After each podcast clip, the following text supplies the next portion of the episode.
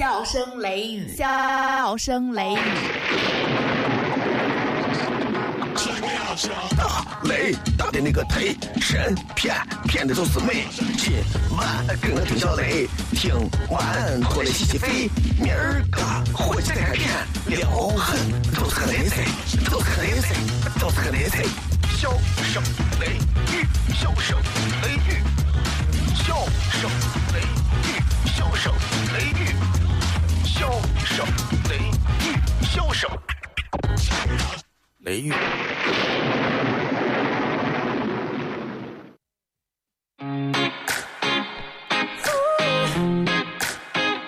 I like this right here. Yeah, yeah. Bang, bang, bang is the sound of my tools. You got me taking down my roof. Cause there ain't no limit on the heights we can go when it comes to me and you.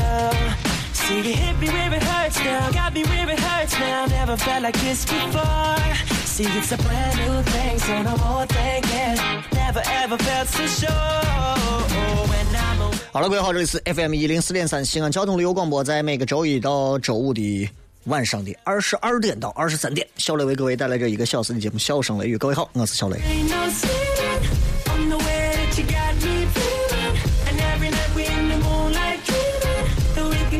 一个礼拜之后的今天就是过年了啊，年三十了。那么这个，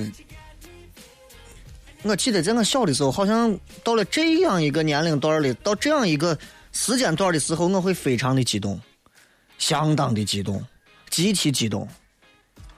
可是现在呢，好像就没有没有那么多的那种啊期待啊，或者是啥，没有那些东西了啊。人家为啥有一句话说“若无闲事挂心头，便是人间好时节”。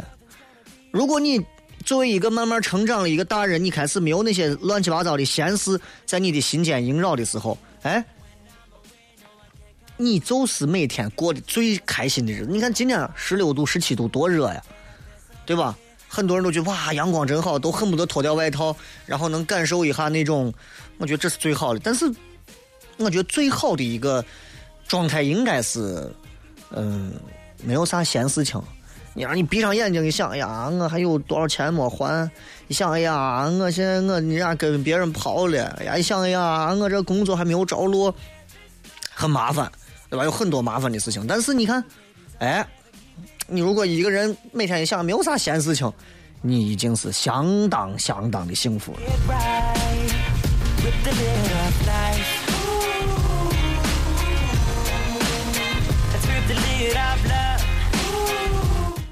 今天呢，在这个微博当中啊，同样也给各位也骗了一点这个，我觉得挺挺有趣的一段话啊。这段话大概意思是讲，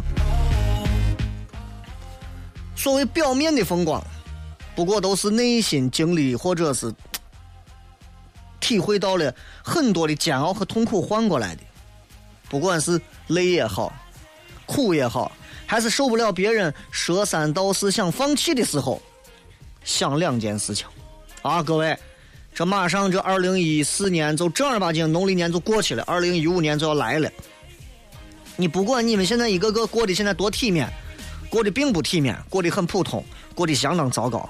不管你是真风光还是表面的风光，你们肯定每个人在这一年都经历了非常多的痛苦煎熬，经历了非常多的不为人知的一些困难和坎坷，可能很累，可能很苦。但是别人替代不了，必须自己撑着，啊！突然有一天你觉得我不想继续这样了，我觉得这样没意思，我想放弃。如果你真的不后悔，我请你赶紧放弃，因为这个世界，并不是多了你一个忍受痛苦的人，这个世界就能如何了？不会的，放弃了之后，你可能还能寻找到真正的快乐。但是对很多人来讲，之所以放弃，就是因为确实坚持有点累，啊！有的人喜欢学音乐，每天坚持，就是没人用它。有的人喜欢画画，每天都在画，就是碰不到一个伯乐。有的人努力的工作，每天很辛苦，起的比谁都早，啊，回家比谁都晚，领导压根不认得这个人叫啥，对吧？还有的，你说你每天都在努力的付出着，对方对你压根就没有上过任何心，拿你就是玩儿你，哎呀，想放弃了。那么，值此新春即将到来的佳节之际，啊，我想说，如果你马上想要放弃的时候，想这么两件事情，可能对你会有所帮助。第一个，当你轻易回头的时候，你问自己：我这么轻易的回头，到底辜负不辜负曾经我遭遇过的那些苦难？你学音乐呀，当时把手指头弹的都肿了，一晚上一晚上不睡，跟朋友们聊音乐，那种激动激情，不觉得苦，不觉得累，你就觉得那是一种快乐。放弃了，辜负了没有啊？学画画，啊，眼睛都盯的都成对眼了，还要坚持学画画，啊，各种颜料、各种笔、各种画风、各种啊，你都要学习。经历了那么多东西，最后你就说放弃，放弃了。工作你起的比谁都早，走的比谁都晚，经历了很多东西，可能别人根本不知道你是谁，但是你都已经走过这么多了，你就要放弃了吗？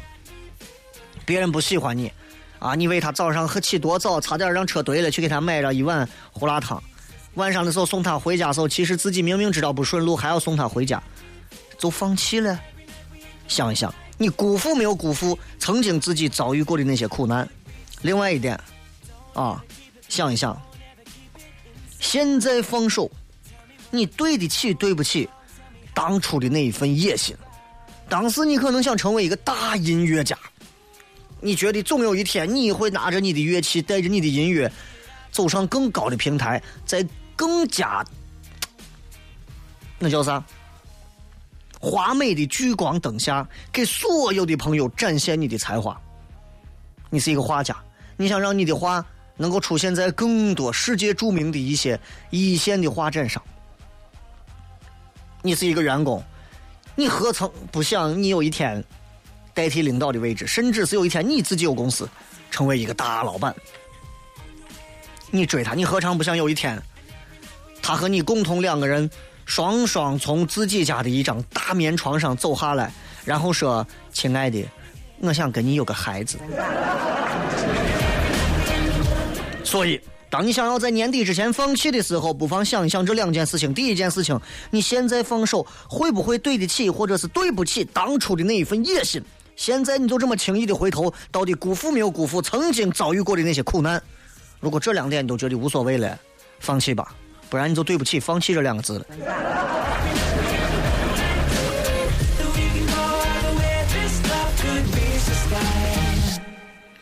嗯。今天礼拜三了啊，过得确实是飞快。你说这日子你过得，哎呀，我都不知道该从哪儿说起。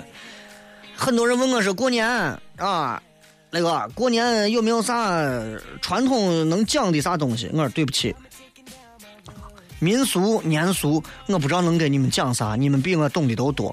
但是你知道有很多时候，咱懂不代表外头人懂。西安讲究的跟。外地讲究的我不知道了解不了解，但我知道中国人讲究的外国人不一定懂。啊，你看，老外，对吧？我曾经讲过，一个老外跑朋友家吃饭，老外头一回，头一回吃饭，看，哎，中国人这饭桌上放了几个凉菜，然后去下了一盘子饺子，啊，老外也不会吃啊，就就好像咱们到法国餐厅不知道如何吃这个生蚝，不知道如何吃这个大虾一样。老外咋吃咱咋吃，对吧？老外也是学咱，咱咋吃他咋吃。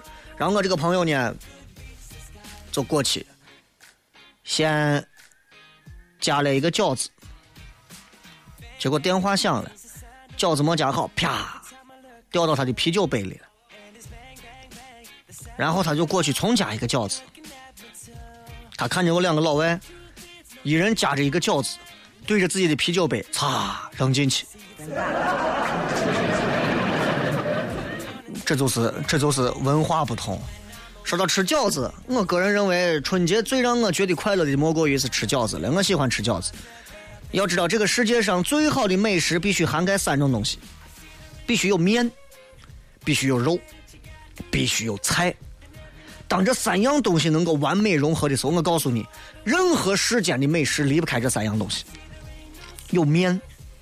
有肉，有菜，而饺子就是最完美的结合，对吧？有面有肉还有菜。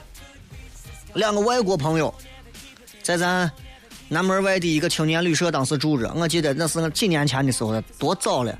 我那会儿还在学习旅游的一些知识。头一回，人家留到西安过春节，然后我们那会儿也是学外语，你就在青年旅社都骗你，俩老外在那骗你，俩老外说中文。你想我们在这学，巴不得老外说英文，那老外在这也是要学中文，他说中文。啊，两个老外在这骗骗啥呢？呃，talk something about dumplings，谈一些关于饺子的东西，都知道饺子叫 dumpling 对吧？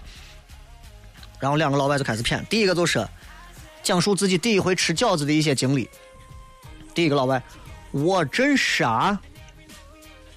我第一次吃饺子，我还剥皮儿了。就这从当饺子是橘子，你还把皮儿剥了。另一个老外，哦，you stupid。然后这个老外剥皮儿，这个老外就说，What about you？你是咋样呢？这个老外就讲他第一次吃饺子啊。啊，You are stupid！你太瓜了，没有你这么干的。这个老外，我还好，我第一次吃饺子，我以为饺子是土糊的。文化不同，才会有笑点。这里是笑声雷雨，新浪微博、微信公众平台，各位搜索“小雷”“呼啸的笑雷锋”来休息一下，马上回来，咱们继续开片。品名：笑雷，成分。包袱、段子加吐槽，性状很拽、很贱、很能舔，功能主治逗乐，用最不装的笑料让你听了不想睡觉。用法用量：聆听一次一小时，一天一次。哪儿有卖？交通幺零四三，周一到周五晚十点，小声雷雨，咱陕西人自己的脱口秀。晚上十点听交通一零四三。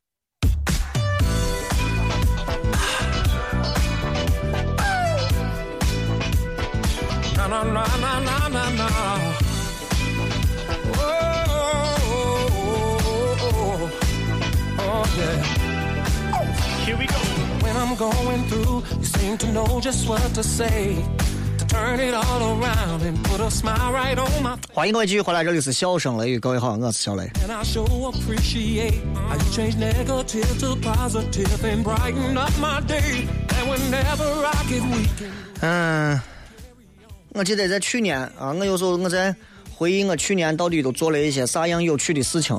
那么在去年的时间里头，我觉得我经历了很多啊，不管是到其他地方去参加一些啥样的活动，我觉得有很多的经历让我让我本人还是受益匪浅的。尤其去年有了孩子之后，对于孩子的教育这一块，其实我也开始要把这当成一个学习和课程，来好好的来揣摩一下。嗯，说到教育孩子。呃，很多正在跟我一样听节目的朋友，可能他们，你们有的还还还还还还很年轻，啊，到不了教育孩子那一步，啊，也有一些可能是已经过了要需要纯粹去教育孩子那个地步。但是，从我看来，我个人觉得，教育孩子本身就是一个，就是一个很麻烦的事情，非常麻烦。你知道有一个国家是说过这么一句话：教育是最好的国防。我相信你们应该对我比较了解，也知道我是哪个国家。日本，日本人对于教育这一块，我觉得是值得每一个中国人来学习一下的，因为他们如果不是靠教育，他们不敢像今天一样这么皮干。明白吧？就好像你过去跟一个娃打架，你明明五大三粗，结果我是个又瘦又小的娃。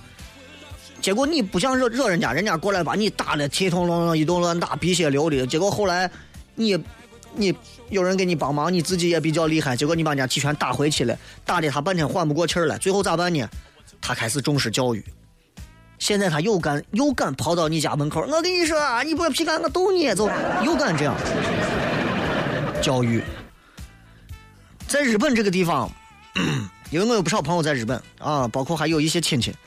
然后他们经常会跟我透露一些这些东西，经常会给我发一些相关的一些图片，让我来看，叫我来作为节目的素材。你知道，在日本的家庭，他们不光是有这个垃圾分类的手册，告诉你什么垃圾应该如何分类，然后有这么十七八页的东西。日本有专门的教育手册，日本的教育手册可以说，他们的教育手册真的是包罗了每一个父母啊质朴平时的家庭教育的建议。你比方说，在家庭方面啊，今天我不谈中国家庭，我就谈人家日本的这个家庭的教育方面，我觉得是有可取的地方。比方说，你问娃，你对你的家庭有啥比较高的期望没有？你娃会咋回答？因为我娃现在不会说话，我问他，我说你对你对咱家有啥期望？我娃就会呆呆呆呆呆，啥也不会说。但是我也问过身边的，啊，呃，你对你家有啥更大期望？我希望我爸我妈能多挣钱。娃的想法，娃很单纯，但是娃的想法实实在在反映了家庭给予他的一个直观的一个信号。你问娃，你说你对家庭有啥高的期望？娃的回答最多的是啥？在日本就是，我希望全家人能够愉快的过日子。哦，呃，我不知道我，因为可能是我现在接触的这么大年龄的娃还少啊，我不知道现在身边有多少的家里面的呃家长能问自己的娃说：“你希望咱们家还还有啥更好的东西吗？你你对咱家还有啥更高的期望吗？”能有几个娃说出“哎，我希望全家能愉快的过日子”这样的一个现实的话？但是我觉得这很重要。你想，你只要能给娃提供很必要的东西，你想娃就能自然的成长的这个时代过去了啊！你说我给娃提供吃的、穿的、住的、玩的，娃就自然能成长？不是那样子了。现在要啥？现在要的是一个安宁的一个愉快的家庭。所以，作为父母，对你的家庭的环境如何，你需要好好的再认识一下啊！教育娃。很重要，但是你说你整天如果呀有很多那整天就神经叨叨的教育娃，身边就有我，哎呀，我娃现在哎呀这个二胡学完，我准备让他下一步再学扬琴。父母的那种烦躁啊，父母的那种不安，他会传染给娃，因为教育娃本身很辛苦，所以你必须要有一个自己的时间，父母也要互相配合。你在家里头，你天天在家里头愁的掉个脸，脏话满篇的。行了，念书去，花钱教育你，你就好好的。你包在外头跟我胡皮干，那就那就完蛋了，对吧？这东西，所以在家庭教育方面，很多东西很重要。在日本，他们会非常重视一个东西，这是我在他们的这个教育手册上看到的，就他们非常重视的是全家人一起吃饭，真的很重要。我不知道现在有多少家长可能在外头做生意做的很大，每天能干的最牛的事情就是在孩子面前炫耀：爸又挣了多少钱？爸现在又能给你拿多少钱？给你买个啥？爸带你去迪士尼，爸带你感受这个世界上最美好的一切。没有时间陪娃吃饭。饮食这个东西对娃本身身体是有帮助的，但是。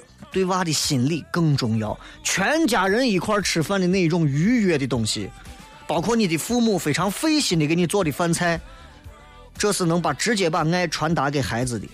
作为父母的你们想一想，你们给娃认认真真用心的做过几回饭，全家坐到一起吃着谝着，还是你随便弄啥方便面一吃就对了。我作为一个孩子，啊，我就我就觉得。俺屋人跟我吃饭吃的太少了，所以今年过年我说走，全家人到外头吃年夜饭去。为啥？第一，我不想让全家人累的；第二个，很重要的一点，我希望在这样一个有限的时间里，大家能够在一起多聚一聚，能在一起比啥都重要。尤其是家人，家里面又有老人又有娃的，我觉得全家人聚到一起坐到一块儿，这个很重要。啊，你总是让家里人忙前忙后的，你们还聚到一起没干啥呢？然后该去洗碗的洗碗，该去收拾的收拾，我觉得。嗯，不是太好啊！反而都说团圆团圆，我们总是为了“团圆”二字而团圆，而恰恰并不知道坐到一起干啥。很多的像我这么大的比我小的，回到家里之后，无外乎见到父母还是玩手机，见到老一辈的也是玩手机，见到碎娃跟他又没啥关系，还是玩手机。你出去聚会也是玩手机，干啥都是玩手机。那这个聚到一起吃饭，就没有意义了，对吧？And around, We're gonna step all night to the funky sound. Step, step, round and round. We're gonna step all night till the roof come down. Step, step. 在这个教育手册里面讲到了关于家教的东西，你知道我们经常会说这娃这怂娃没有家教，啊，要不然就说的比较难听的，你这个有人生没人养的东西，就骂这个娃为啥没有家教，父母管教的不好，这娃可能在外头胡玩呀胡咋的。但是你我跟你讲，日本有一日本的这个这个教育手册上说了一句话，他说不知道为啥孩子的缺点。跟父母总是很相似。我跟你讲，就是你比方说你发现你娃缺乏长期的一个持久性啊，干啥事情干两天不愿意干了，父母你就打就骂，你先考虑一下你自己是不是也是这个怂德行。啊，有一些我，有一些我就是。只要自己好就行了，别的不管。然后不守公德的一些人，让人讨厌不可信赖啊。那如果你像你自己的娃这样做，那大众不予纠正，孩子就会认为这是对的。你比方说，开车坐到车上，你爸开着车，娃坐到后头，你爸擦完嘴纸来给娃窗户一开撇出去，那你不教，娃就认为这是对的。慢慢慢慢慢慢，他可能就变成了一个不讨人喜欢的人。他坐到别人的车上，也是把纸都嗖往外丢出去。所以你必须作为大人，人家说，如果你教育娃，首先你必须要抛弃一点，说是我只要俺娃好就行了，别的我不管，俺娃只要舒服就行了，别的我不管。实际上，现如今至少在西安，我接触了很多的这种家庭，存在这样的一个很可怕的问题，就是只要我娃好就对了，咋了？我娃现在开心就行了，我管那么多干啥？觉得好像娃是比天都大，虽然是你的娃，但是这也是社会的一体嘛，对吧？这也是当中的一个成员。如果他的行为准则很多东西慢慢的被父母教成这个样子，那，哎，那真的是真的是有人生，对吧？该管要管的。再说说规矩，你看在家里头，娃有规矩没有？守不守规矩？娃有时候会守规矩，有时候娃会犯规。所以慢慢慢慢，他就会开始要学会处理人跟人之间的关系。有时候你说娃啥都不懂，俺我单位有一个，啊，调皮的跟啥一样，整天把他屋这电视机一会儿给啥零部件给拆了，一会儿电脑啥地方给他弄下来个电风扇咋了？那回问你，那回跑过来问我，说小雷叔叔，我说咋了？你知道一管牙膏的长度有多少吗？我说我不知道。它的长度基本上就从俺屋客厅走到俺屋阳台。我一看这从他从客厅呲儿往牙膏一直挤到阳台，你不好说他，对吧？所以家长还是要给娃有一个规矩的啊。这个教育手册里头最让我觉得值得在今天节目上去提的一些的是，他后面的几个。第一个，他说。如果你想让你的娃不幸，不是不幸福啊，是不幸。如果你想让他不幸，那你就啥都给他买吧。在日本，他们就是这么认为，他觉得，如果父母不加考虑，光给孩子买东西，那么最后就会导致一个结果，娃就会失去为了得到。自己想要的东西而努力去忍耐，然后多去思考的这么一种精神，然后他就慢慢变得啥都想要，然后不能自控。你理解吧？就真的是这样，父母给买花拿着，突然有一天这个娃发现他想要一个东西，他可以问父母要，他可以哭。突然有一天父母不给了，不行了，一哭二闹三上吊。而恰恰我们应该让他知道一点是。你包括我娃，我跟我媳妇在这谝，我说我娃虽然是个女娃，该让她见的，该让她经历的，还是要让她知道一些。但是家庭条件有限，咱也不是有钱人，对不对？咱就让她知道个差不多就行了。除非你说咱认识个迪拜的干爹，那是两回事儿。那不认识之前那咋弄呀？那咱要让她知道，你看这个东西喜欢吧？这一个小裙子几千块，爸爸买不起，啊，这个你要自己努力。想要吗？现在咱们买不起，所以你要学会忍耐。然后，甚至是娃慢慢就学会，哎呀，这个东西家里很贵，想一想，那我不问我爸要了吧？他会去思考。现在有的我娃就是，你只要掏给我，你不给不给上手就打家长。我特别爱看这种教育成功的典范，你知道。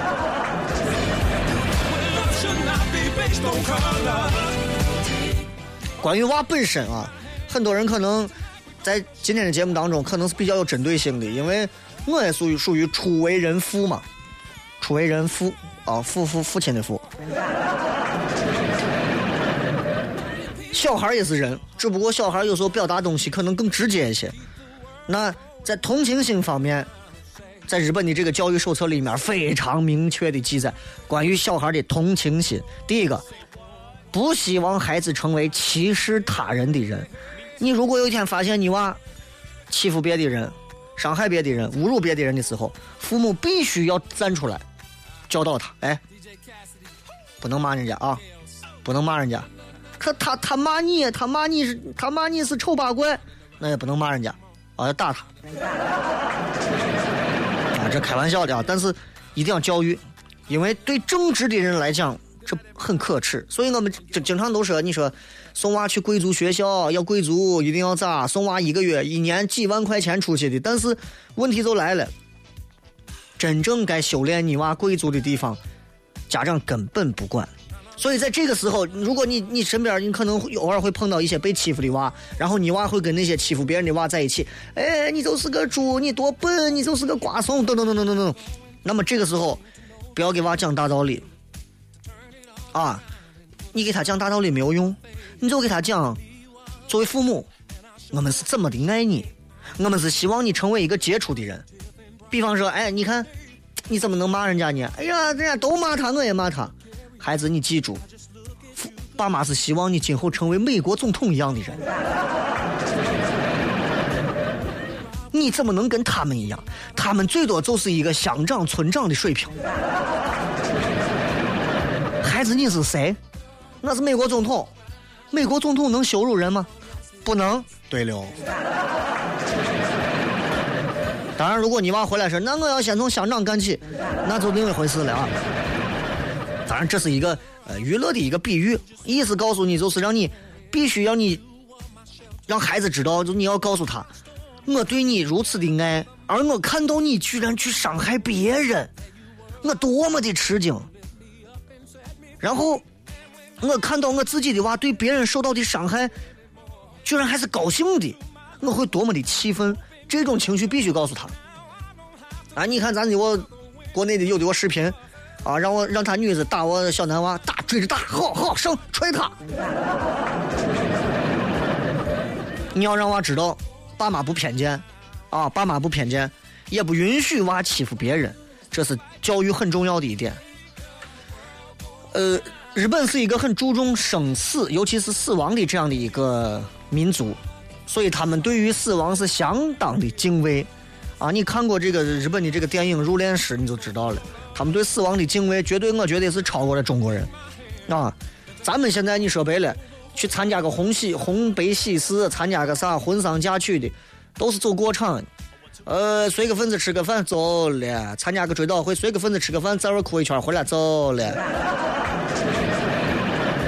你慢慢慢慢慢慢，他说教育他教育娃，他说了这么一句话，他说人跟人不一样，生命只有一次，你必须要让娃牢牢的记住这个话。他说你看现在亲近的人死去的情况越来越少了，如果渐渐你习惯了看那个电视节目或者电子游戏里头，因为日本的电子游戏很发达嘛，对吧？你去看那些不停的，你可以杀人，你可以怎么样？你一局里面你可以不停的活，不停的死，不停的杀人。娃们是永远无法体会到生命是宝贵的，和生命只有一次。现在有多少娃上小学上到中学都不知道，都不理解生命只有一次到底是个啥？为啥现在初中生、高中生犯罪案件未成年的越来越多，而且越来越凶悍？为啥？的确，这是有原因的，没有敬畏之心，没有感恩之心。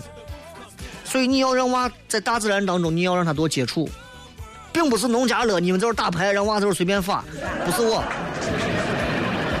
陕西人相对可能对教育这一块儿，可能我个人认为啊，有一些很细致的，但是绝大多数人相对比较大而化之一些，这去自己发去。他抢你的，你抢他嘛？我觉得应该让娃多接触一些动物、植物、大自然、花鸟鱼虫，然后你要有意识的让娃看到各种生物的如何生和如何死，你要让他感受。你看这朵花不能活了，它不行了，因为它水浇的少，它现在要死了。咱们等一会儿，如果他死了，我们把它摘下来，把它埋了，好不好？好，他就知道，哎呦，让他会知道，因为他的一朵花死了，一个小金鱼死了，他会难过，他会理解悲痛是多么的不舒服，他会意识到要珍惜身边的人。这个东西，至少我这一个年代的人，我都没有经历到父母会教育我这些。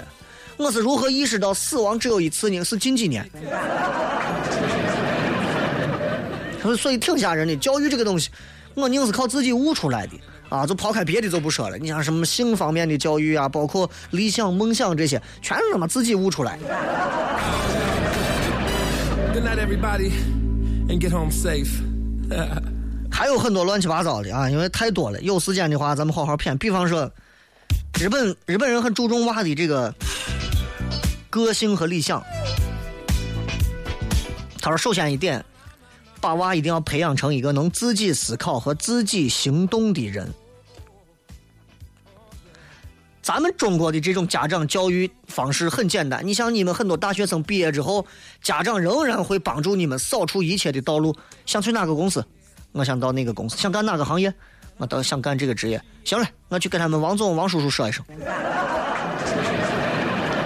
父母总是习惯把这个孩子路上的障碍物帮他们都清除。父母认为这是我最该做的，我我我我爱娃呀。错了，这就好像一只小马驹刚生下来，父母，行了，我给你弄个轮椅，自己还坐下，那就完了，啊，这就完了，这马就一辈子站不起来了。蝎子，母蝎子背上，小蝎子如果爬不上去，剩下的小蝎子爬不到母蝎子的背上，全部都得死。就是这么残酷，可是我们人恰恰总是要 逆反着自然而来，对吧？所以你过于干涉、过于保护娃的每一步，娃走每一步都需要爸我该咋弄，妈我咋接下来我该咋选择？那娃到最后任何一步，他也不可能学会一个人走路，然后父母就慢慢把娃接受挑战的那样的一个能力就剥夺了，娃也不懂啥叫失败，娃也不懂失败之后该如何调整。完蛋了！现在为啥有那么多大学生找不到工作？我告诉你，一大部分原因是心态非常的幼稚和低能，分儿考的一个比一个高。出门之后，人家说两句话，开个会，刚张嘴，人家说你不行，你这东西说的不行，社会上谁也不让你。行了，放了。哎呀，我啥都不行，我啥都不会，我不干了呀，我回家呀。就这你还是混呢？你趁早包混，回家喝奶吧。对于父母来讲，很重要的一点就是不要总是指责娃的缺点，应该让他的优点不断的增加。我从我从我上中学开始，我都进行了跟俺屋人长达多少年的一种博弈。我告诉他们，你们为啥不能回家多夸一夸我？为啥总是要说我这不好那不好？俺屋人告诉我一点说，这是为了防止你骄傲。我说我教个拉子毛傲啊！我还教啥傲啊？我不自杀我都已经很开心了。孩子需要自信，任何人都需要，并不是只有当领导的啊，你遛狗子拍马才行。家长必须要多夸娃。咦，哎呀，我觉得你最近这个弄得好。哎呀，我觉得你这段时间又进步了。哎呀，我发现你这段时间有些东西，哎，比以前还能耐了，对吧？你哪种方式都可以说，你要夸他。一见面，我发现这怂最近皮痒了。哎，我觉得你现在一天不如一天，你活弄怂，对吧？所以，人家定一个标准，一般都是一比三，批评一次，表扬三次。娃的自尊心很重要，非常重要。啊，我整天跟俺屋人说，我那会儿说，我那会儿说，我说我。我还没有进电台电视台的时候，我还在外头混当的时候，我说，我说这电视里这主持人说的啥嘛，还没有我说的好。俺屋人说你行了吧，就你我样子，你把自己能养活吃饱就可以了。我印象非常深刻，这些话就是这会这会给我留下很深的印象。但是至少他能告诉我，有那么一天，我应该不会批评批评我的娃啊。但是确实是，如果有一天我会告诉我娃说，你爸曾经没有干这一行的时候，你家家里头人啊，都都不会，都反正没有表扬过，很少表扬过。突然有一天发现，哎，广播广播也在做，电视电视也在做，偶尔会说两句，嗯，还不错。但是他们永远不会主动的夸出来，说：“哎，你现在挺好，真好，不错。”其实夸了之后，我们也不会膨胀，对吧？我们都是正常人，我们又不是疯了，有啥好膨胀的？每一个娃都需要。你们现在听节目的你们，其实你回家给父母说下，我们都想被你们多夸一夸，因为这个世界上有太多残忍的东西，已经不会再给我们露出和蔼的微笑了。作为父母，作为家人，多给我们一些微笑和肯定，不好吗？包括你看，我现在见我媳妇儿，我之前说我是俺屋两个女儿，一个是俺我娃，一个就是我媳妇儿。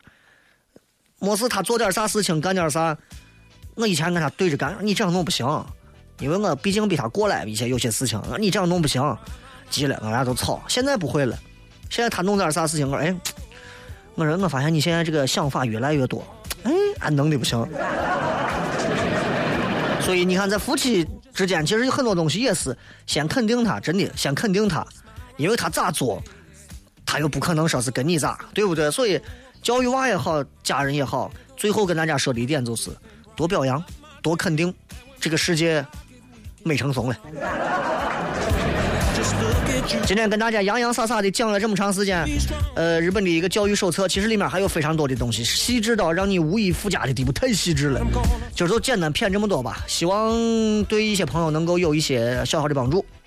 新浪微博、微信公众平台，各位搜索“小雷”，呼啸的笑，雷锋的雷。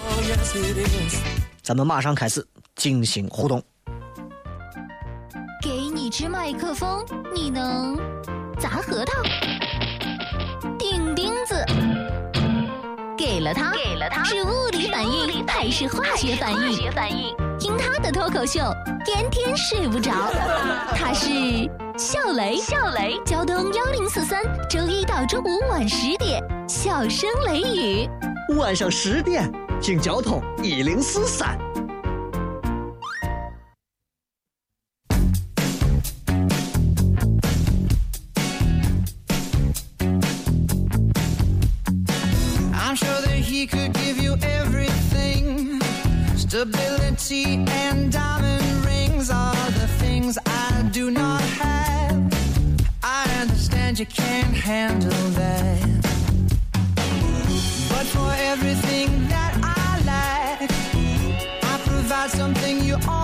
来，我们先来看一下各位在微信的这个微信平台里的微社区发来的各条留言。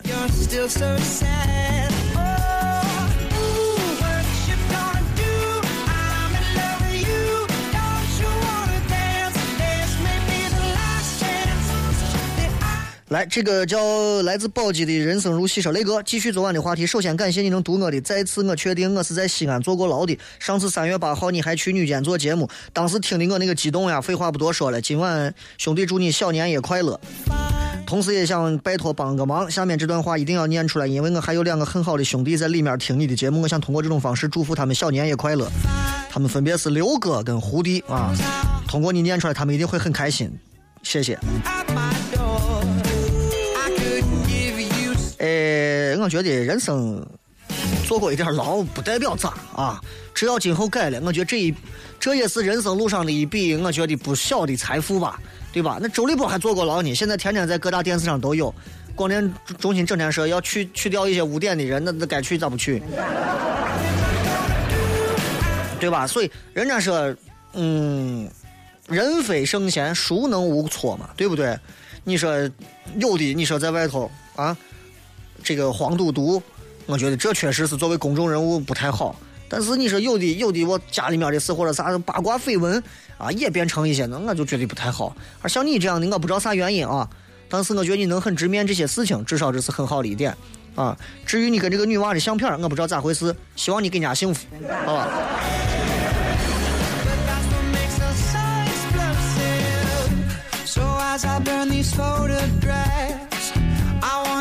You kept the ones you have, keep locked up somewhere safe. Cause it's the only place you'll see my face. 再看啊，这个昊天说，昊天说啥？哦，这这这这这得是跟刚那个是一个，都是都是一伙的。说朋友们，好好珍惜现在的生活和自己的亲人。当你们的沦落到人间的最底层次监狱的时候，失去自由那一瞬间，你会看清很多的事情。和你所谓的那些兄弟哥们儿一起狐朋狗友。雷哥兄弟在东郊的未成年管教所待了四年多，很爱雷哥的节目。你跟刚那个还不是一个人。呃，因为我我也在女子监狱，我也在这儿好好的体验了一把，所以我觉得确实，你突然想一想，有那么一天把你的手机给你拿走，规范着你的言行自由，所有的东西，让你每天早上几点起床，几点出操，几点工作，几点学习，几点干啥，每天都这样，你不能有任何除此之外的任何事情，哥我我会疯。但是对于这些可能是因为犯了错的啊，犯了罪的一些服刑人员，他们到了监狱之后都会受不了。所以这件事情就告诉我们，不管你受了受不了，首先，请你不要犯罪，请你不要犯错。年轻人犯一点错，啊，政府会帮你改过的。如果犯了一点错，屡教不改，法律会帮助你给你长长记性的。如果死活不改，总想犯错，啊，子弹会让你到另一个世界去感受美好的。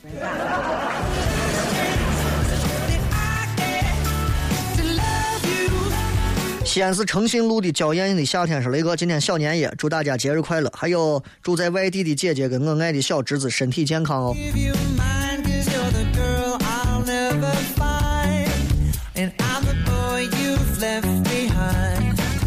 这个叫 Rain 的说，雷哥，明天公司年终聚餐啊，对其他人来说，干了一年了，聚餐就意味着，呃，这叫啥？聚餐就意味着年终奖放假了。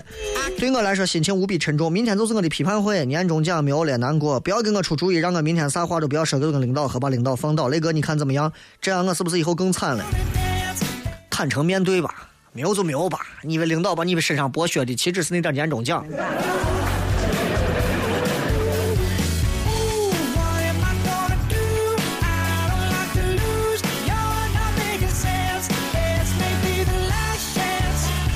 这个叫默默的，这个是雷哥，都说女儿是父母的贴心小棉小棉袄，那我是啥呢？游泳裤头。漂漂亮亮的女娃啊，这个行文措辞啊，确实是。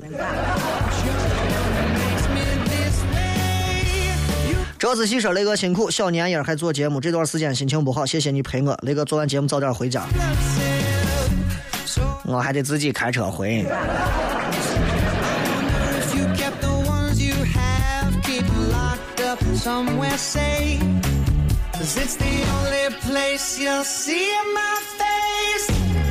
来，咱们再来看一下各位在微信平台里面发来的各条有趣味的留言。哎什么小小铺说，我男朋友是个出租车司机，非得拉我一块儿跟他听意外惊喜哦。啊，意外了！恭喜啊，恭喜！报我名字啊，三分钟搞定。这个 Rose 雷哥，笑声雷雨完全打乱了我的生活节奏。本来我现在应该在洗澡或者写作业，结果还有时间，能不能改到七点？这样我还要听祥子的节目啊，能不能不要改到七点？现在还没有改啊，如果有一天改到的话，我相信，嗯，品味会帮助你们做出选择的。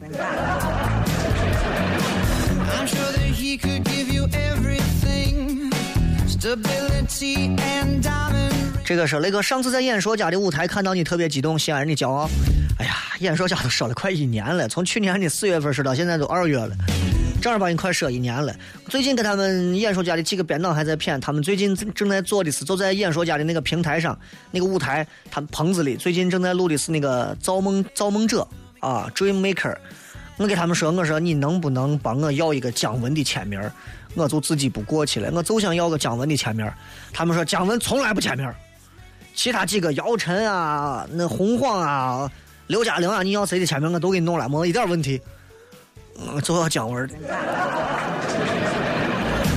啊，其实造梦者的时候，当时我差点我也就去了，但是后来想一想，就没啥意思，都过了那个年龄段了，就觉得露个脸没有太大意义。你这突然有一天，小来来春晚把你们陕派脱口秀带来发一下，不想去，过年想跟媳妇娃在家谝。小熊说：“雷哥服了你的嘴了，要是你来做销售，绝对是销冠想拜你为师，我做不了。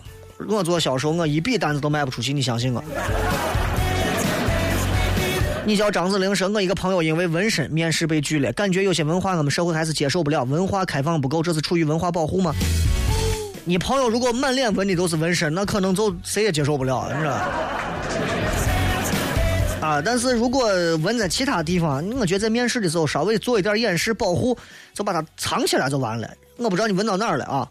呃，另外这个跟单位有关系啊，有一些单位他可能还是会比较在乎员工的一个企业形象啊，所以你应该在面试之前多少了解一下这个企业的一个基本背景。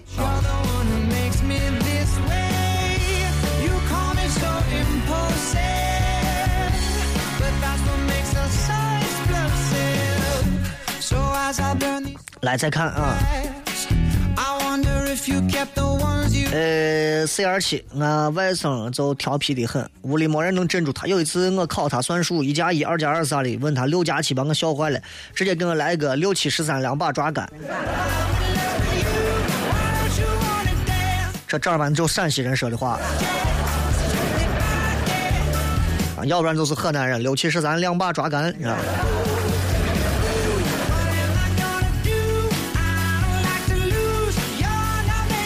就会说：“那个当年为了逃避我老妈的逼婚，我就跟男朋友裸婚了。现在有了宝宝，过着没有房子、车子、没有存款的日子，真想给宝宝好的生活条件，有选择的给他所拥有的。首先，不离婚；第二，你们俩的感情一直会很好；第三，孩子大了之后，永远能够感受到你们给他的浓浓的爱和家庭的氛围，这是多少钱都无法去阻挡和改变的东西。所以，如果有一天，啊，你说你。”有钱了或者咋了，那是另一回事。但是不管你有钱没钱，我刚说的这几点，你要做好一辈子，这是你有钱没钱都必须要做到的，甚至是很多有钱人他们都不可能做到的东西。小强说：“雷哥，你怎么看待北京被选为四大浪漫城市之一.浪费还不慢。”孙庆说：“我是一名厨师，雷哥，你感觉这个行业怎么样？我感觉啥呀？啊，今天威社区好多人都在说长安区地震了，震源就在俺村附近，晚上有点担心，不敢睡觉了。怕啥呀？我说的小震不用刨，大震刨不了。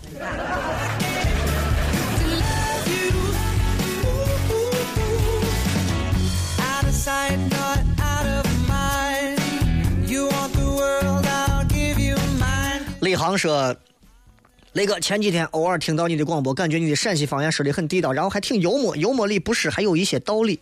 为啥总是不失？所以雷哥，你将是我二零一五年的小港湾，这都随你们啊，随便。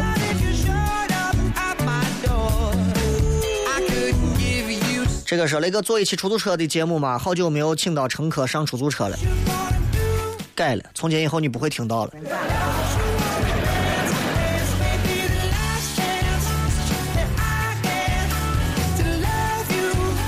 这个是雷哥，我们是做原创娱乐视频的，可有合作意向，微信号，哎，这是广告。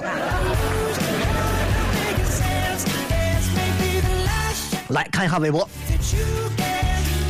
这个说雷哥，过年你放几天假？过年不出意外的话，年三十到初六嘛，七天假嘛，对不对？就这几天。说我现在在班群里拉着班里同学都听你，又不涨钱，拉着蹭着你们的友谊，还要还要还要给我来这没有用，你让人家该忙啥忙啥。人间正道是沧桑说，没有美美丽的外表啊，根本没有人会在意你美好的内心。I wonder if you kept the 搁以前我不那么认为，搁现在我觉得很有道理。所以，如果你没有一个美好的、美丽的外表的话，你要学会用你美好的内心去装点它。最起码的一点，你要懂得收拾。龙魂说还有两天就放假了，在补课的时候听雷哥的节目也是一种不错的享受。那你就干脆趁早你就别上了，你这你这现在这心思都不在教室嘛。赵素兰子说：“哎呀，要回四川喽，还能听到你的节目噻，可以吗？那蜻蜓 FM 在线直播。”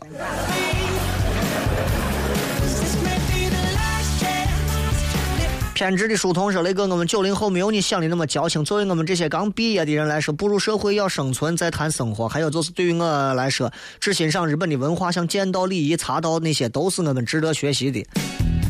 你已经很矫情了，你还专门要强调一下，我只欣赏日本的如何如何如何。而且你认识的九零后不一定有我认识的多。”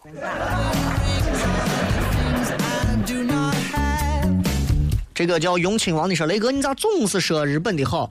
日本人的教育好，教育的结果就是对历史的罪行都不承认，太可恨了！你这么说不怕被别人说是崇洋媚外吗？每个国家、每一个民族都有值得学习的地方啊！这个日本固然有它很好的一面，但是你要知道，不管是日本的教育，日本的很多东西，它最好的东西，它从来不给外国用，它只给自己国家的人用。所以很多时候，我们只能说窥一斑而见全豹。”我们不能了解到他所有的东西，因为如果你上下五千年、横竖几万里的去了解，你可能压根不想跟他多说话了，明白吧？所以，我们只是抓出一个点来做一个横向的对比，仅此而已。啊，我说这段话的意思，并不是怕你说我这个人崇洋媚外或者咋，而我觉得你上纲上线的有点太多了。希望下一回出现任何问题的时候，你不是那一片没事冲动的就站出去砸车的脑残就可以。一说日本就会冒出一些奇奇怪怪的言论来，你们是有多么的小心眼儿？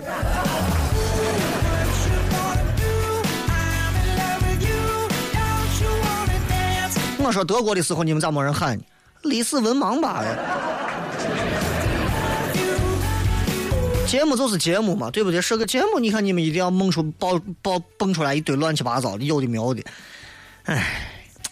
张石张石宇说：“那个因为时差的原因，平时都是拿荔枝听重播，今天生病在家听上直播，感觉就是不一样。人在海外，平时想吃个油泼面，和出来的面总是一扯就断。希望雷哥传授一下和面跟扯面的技巧。面有很多种，有的是蒸馍的，有的是烙饼的，有的是炸油条的，有的是做面的，你知道不？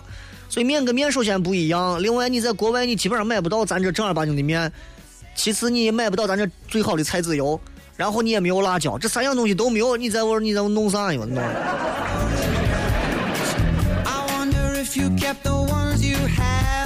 你就做个油泼汉堡就可以了。三幺三突然间发现身边同事听你节目有很多人，瞬间同事之间关系拉近了很多，挺好的嘛，对吧？说雷哥今儿没事把你以前所有的微博看了一遍，感觉你以前也真的很艰辛。我还删了很多呢。八五二五说去回民街逛，打算买点酱牛肉，很奇怪，有一家的门口排老长的队，估计得站了半个多小时。对面的一家一个人都没有，店主闲了就在那抠脚指甲。去的两次都是一模一样的场景，最后的另一家买了两斤，吃起来也就那个样子，又咸，还有一股怪怪的味道，所以买东西还是得到人多地方去。你就是心理问题，我告诉你，很有可能口诀那家店其实卖的特别好，旁边那家店就是故意排队拉的拖。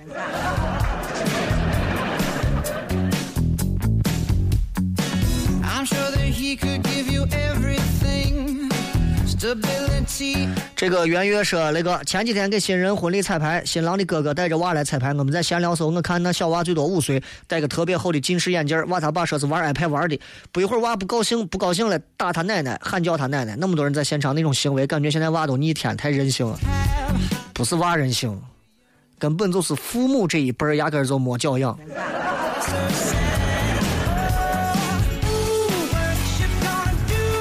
张继多说：“你把日本赞美的太好了，讲讲苍老师吧。我只是借助这个国家的某些东西去讲述一些教育上的东西啊，我并不牵扯到一个上升到政治立场或者是一个什么什么样的东西。我觉得这种理解实在是我觉得太脑残了啊！这位苍老师，你自己拿电驴。”